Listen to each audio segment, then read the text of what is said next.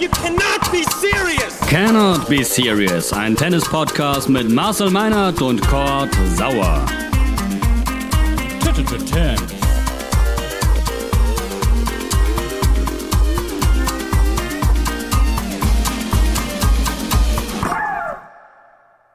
Cannot Be Serious, Folge 42, der Thames Podcast. Hallo, moin, servus, herzlich willkommen.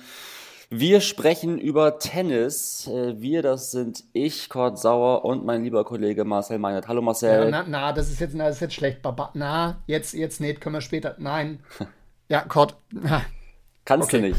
Ja, Entschuldigung, na, das, Entschuldigung, das war gerade dieses, dieses österreichische Umfrageinstitut, weißt du, die uns zum besten Sportpodcast in Deutschland die Umfrage, weißt du noch? Verstehe, Ja. verstehe. Ja, ich, machen wir später. Bist du da? Bist du da, Marcel? Ja, jetzt, jetzt geht's. Jetzt Hallo geht's. Marcel Meinert. Moin. Hallo, Grüße. Wie geht es dir? Du, äh, voller Vorfreude auf die Festspiele in der Wüste in Indian Wells. Ich habe mir meine, meine Sonnencreme äh, bereitgelegt. Alles perfekt. Es kann losgehen. Ich verrate dir was. Ich habe hier heute einen bunten Blumenstrauß voller Themen und Indian Wells gehört nicht dazu. Es ist langweilig.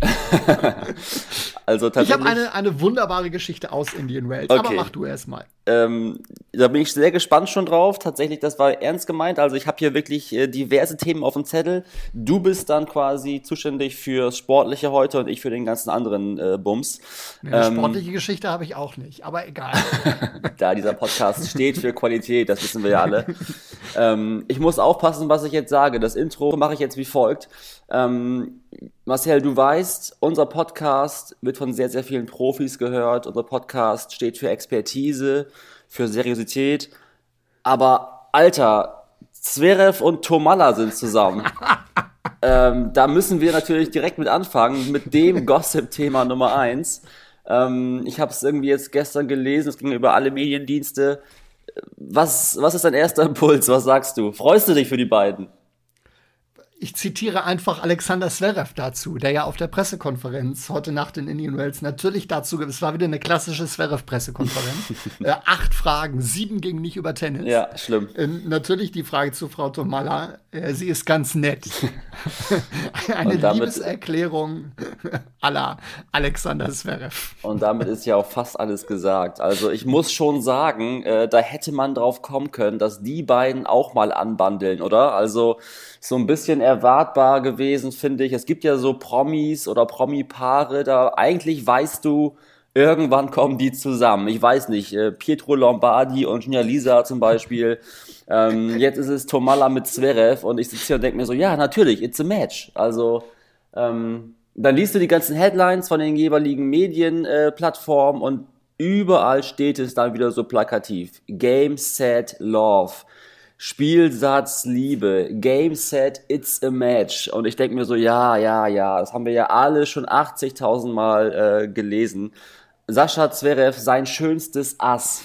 Marcel, also irgendwann reicht's Mal was auch. Neues. Ja, ja. Ja, ja, irgendwann reicht's. Wir, wir, Irgendwann ist wirklich, wirklich mal gut. Ich frage mich, wie das, wie das mit der Tattoo-Dichte dann bei Alexander Zverev hinkommt im Vergleich zu ihr und den vorherigen Lebensabschnittsgefährten von Sophia Tomalla. Ich bin dann noch in der intensiven Recherche, um tatsächlich dann auch alle äh, aufzählen zu können in, in unserer Übertragung. Mal gucken, ob ich da noch zu Potte komme. recherchier mal und sag Bescheid. Ich habe noch einen letzten Fun Fact zu der ganzen Geschichte.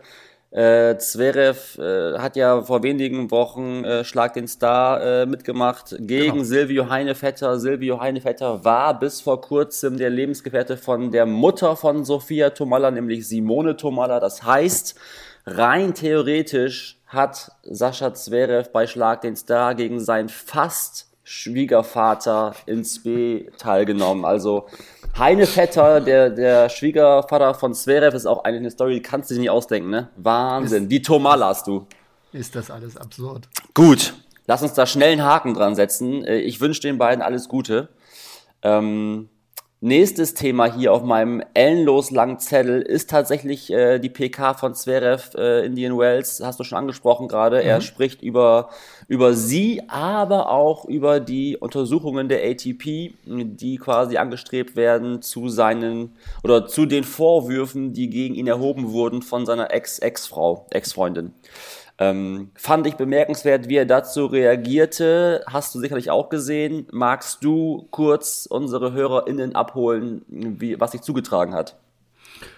Alexander Zverev hat sinngemäß gesagt, dass er erleichtert ist, dass jetzt endlich diese äh, Ermittlungen eingeleitet werden. Er ist der Meinung, dass das ein Jahr zu spät äh, passiert, weil er halt seit einem Jahr mit nichts anderem konfrontiert wird und äh, sich wünschen würde, dass äh, dieses Thema dann auch von offizieller Seite äh, komplett erledigt wird. Ich finde es ähm, stark bemerkenswert, wie offen er, er mit dem Thema äh, umgeht, ist äh, bereit, dort reinen Tisch zu machen, so wie ich das äh, höre, äh, ist sich ähm, keiner Schuld bewusst, ansonsten würde er nicht so auftreten. Ähm, ich frage mich trotzdem noch, wie diese Ermittlungen genau laufen sollen. Das weiß er selber auch nicht. Die ATP will wohl eine Agentur dann beauftragen. Ich weiß nicht, ob die dann Polizei spielen sollen, was die dann mehr machen können, möglicherweise, als sich ähm, die beiden dann, dann anhören, wobei ich mir nicht ganz sicher bin, ob sich euer Sharipova tatsächlich äh, dann so einer, einem, einem äh, Gespräch stellen wird, wenn sie bisher keine rechtlichen Schritte eingeleitet hat. Ähm, ja, sind weiter noch, noch viele Fragezeichen. Ähm, und ich bin nicht ganz so optimistisch, dass sich dieses Thema wirklich so fürchterlich kurzfristig verabschieden wird. Ähm, ich glaube, auch das wird noch eine ganze Zeit wieder dauern. Auch mit Blick darauf muss man nochmal festhalten, die Tomalla sucht sich echt die Bad Boys aus. Ne? Also ähm, der ist ja jetzt wirklich kein Kind von äh, Traurigkeit, wie man so schön sagt. Äh, das schließt mich quasi als künftigen äh, Lebensabschnittsgefährten komplett aus für sie. Schade. Ähm, ich ergänze, Marcel, was äh, Zverev noch gesagt hat, nämlich sinngemäß, äh, die ATP hat endlich mal den Arsch bewegt oder den Arsch hochbekommen. das hat er sogar im O-Ton gesagt. Nach einem Jahr. Und das finde ich schon bemerkenswert, äh, fast despektierlich und äh, auch ein bisschen, äh, ja, da holt er quasi so ein bisschen die Pfeile raus ähm, der Gesellschaft oder der Organisation, äh, die dich quasi trägt und äh, wegen der du auch irgendwie die ganzen Spiele austragen darfst, so ähm, anzugehen verbal, finde ich schon ein bisschen frech ja, muss man auch, auch nicht, nicht zwingend machen. Ich weiß nicht, wie intensiv er sich vorher darum äh, bemüht hat, dass, dass solche Geschichten tatsächlich von der ATP aufgeklärt werden. Mhm. Ähm, für mich ist es halt immer noch nicht die richtige Zuständigkeit. dass sowas muss polizeilich äh, ermittelt werden. Äh, das ähm, man stelle sich vor, bei der deutschen Fußballnationalmannschaft passiert, passiert irgendwas und äh, es wird der, der DF, äh, der, die, die Polizei übergangen und äh, es ermittelt nur der, der DFB mit einem eigenen Gremium. Würde, würde irgendwie nicht passen, zumindest nicht bei Anschuldigungen dieser Schwere. Ja, komm, lass uns nicht über Boateng sprechen heute. ähm, ich ergänze einen letzten Satz, äh, und zwar nochmal Zverev PK, äh, was ich auch äh, schön finde und was du eben auch schon hast anklingen lassen, Marcel.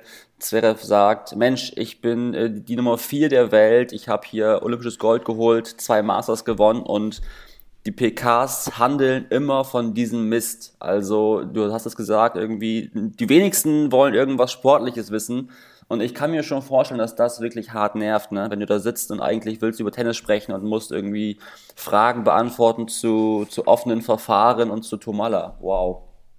Äh, total. Und dabei gibt es sportlich so viel zu besprechen jetzt auch vor, vor Indian Wells, vor allem mhm. wenn man sich mal das, das Draw anguckt ähm, und dann die, die Gegner von Alexander Zverev durchdekliniert auf dem Weg äh, in ein mögliches Halbfinale oder was auch immer.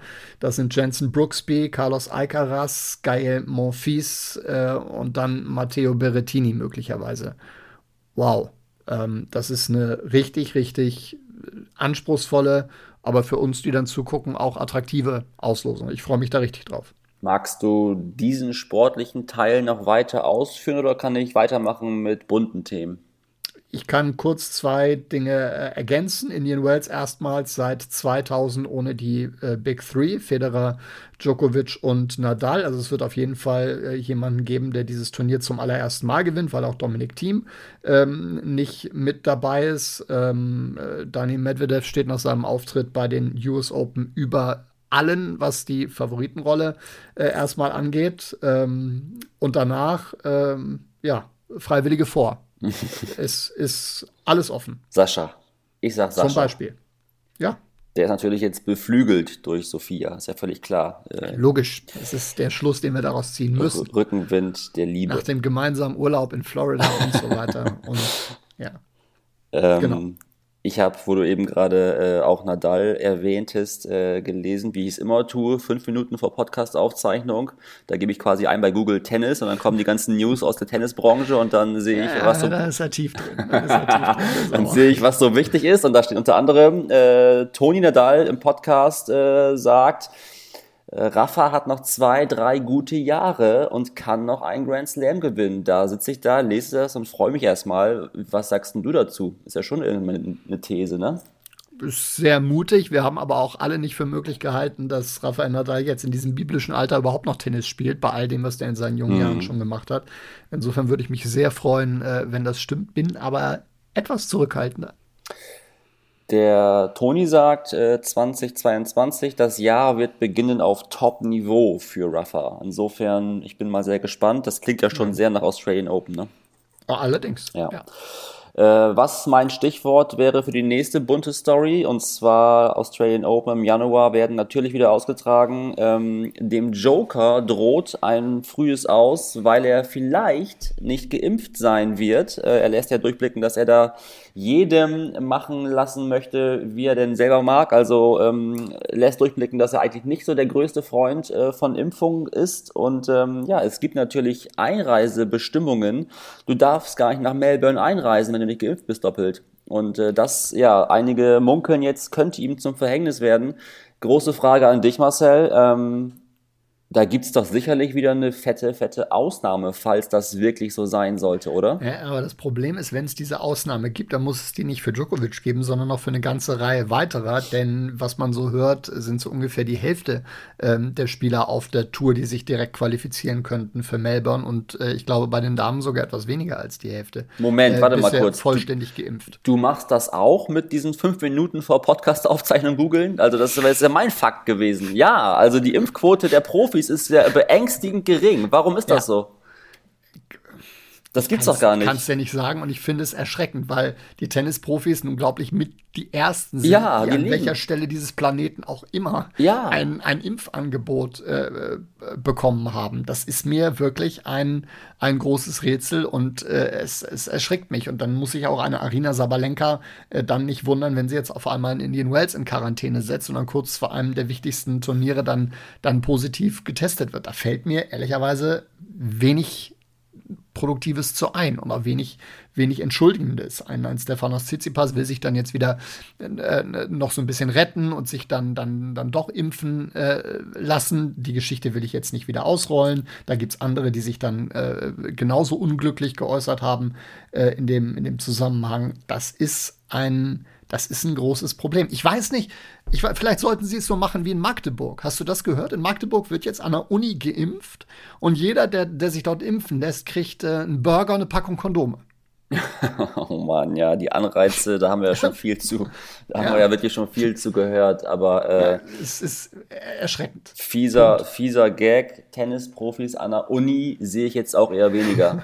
ähm, Mann. Nee, du Marcel, ehrlich, das äh, Reisen gehört zum Job eines Tennisprofis. Äh, Tennisprofis wissen, äh, sie ja. haben sehr viel Kontakt mit Mitmenschen, sie müssen natürlich sich und andere schützen und ich verstehe gar nicht, wie man ja das, was man da ausübt, äh, professionell und beruflich, äh, so aufs Spiel setzen kann, wenn man sich nicht impfen lässt. Also diese Impfquote von 50 Prozent oder sogar drunter, die hat mich echt schockiert und das habe ich nicht erwartet und ich äh, ich gehe jetzt einen Schritt weiter rein ins, ins tiefere Gewässer oder ins, ähm, ich bin ein bisschen unvorsichtig, ich sage, es hat irgendwo doch auch mit Bildungsgrad zu tun. Und ähm, es kann nicht sein, dass jemand meint, ich, ich, ich reise durch die ganze Welt und spiele hier Turniere und äh, pfeife drauf. Und das äh, macht mich schon auch irgendwie so ein bisschen äh, ärgerlich, muss ich sagen.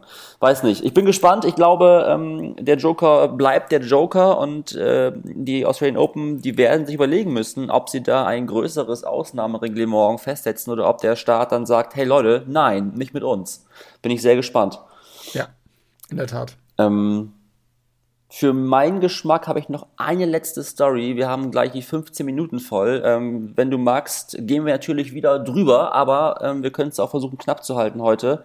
Der äh, Joker wurde gelobt von Ibrahimovic. Was für eine, eine, eine Ehre. Hast du es mitbekommen? Nee, den Zusammenhang musst du mir nochmal. Äh, Ibra wird 40, der Joker hat gratuliert und äh, direkt im Gegenzug gab es in einem Interview mit Milan TV ähm, ja quasi eine Lobhudelei von Ibrahimovic, der sagt, Mensch, der Joker, das, der, der ist wie ich. Also die haben beide so eine kulturelle Oh. Herkunft. Ähm, äh, der, der, der Joker kommt aus Serbien.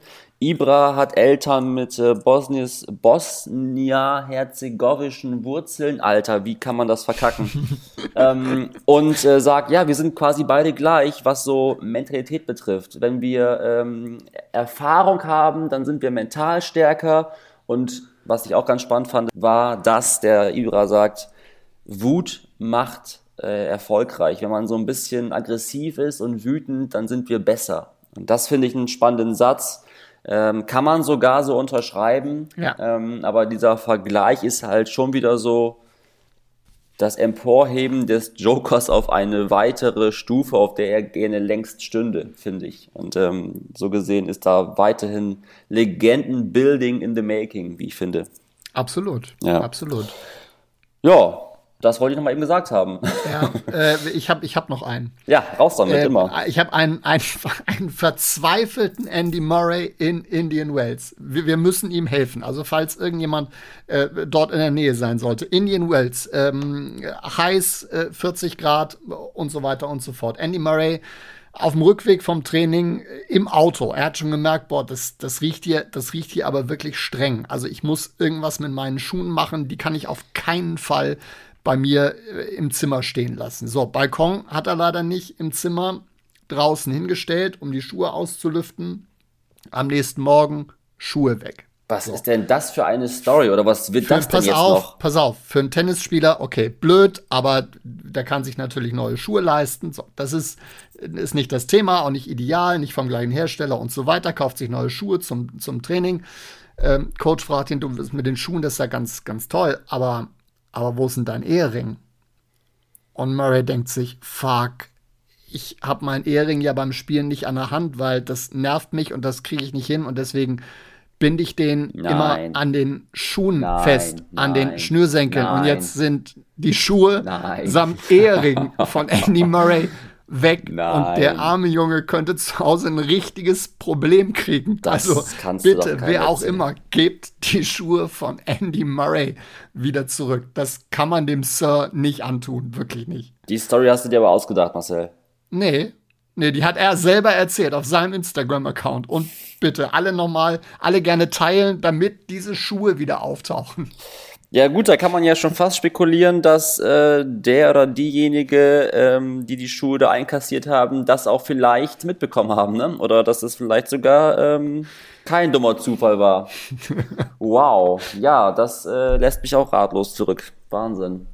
Wanted. Die Schuhe von, von Andy Murray. So, der, der, der Fellner ruft hier schon wieder an. Mit seinem immer dieses äh, Österreich. Es ist. Marcel, wir sollten Schluss Ja. machen für heute. Äh, fast 20 Minuten. Ähm, ja, ist okay für mich. Indian Wells kam auch genügend zur Sprache. Sportlich sind wir eh gut unterwegs. Wir gucken Tennis die nächsten Tage, oder? Wir hören uns wieder. Alles So klar. Dann äh, alles Gute. Euch. Gute. Servus. Bis dann. Ciao.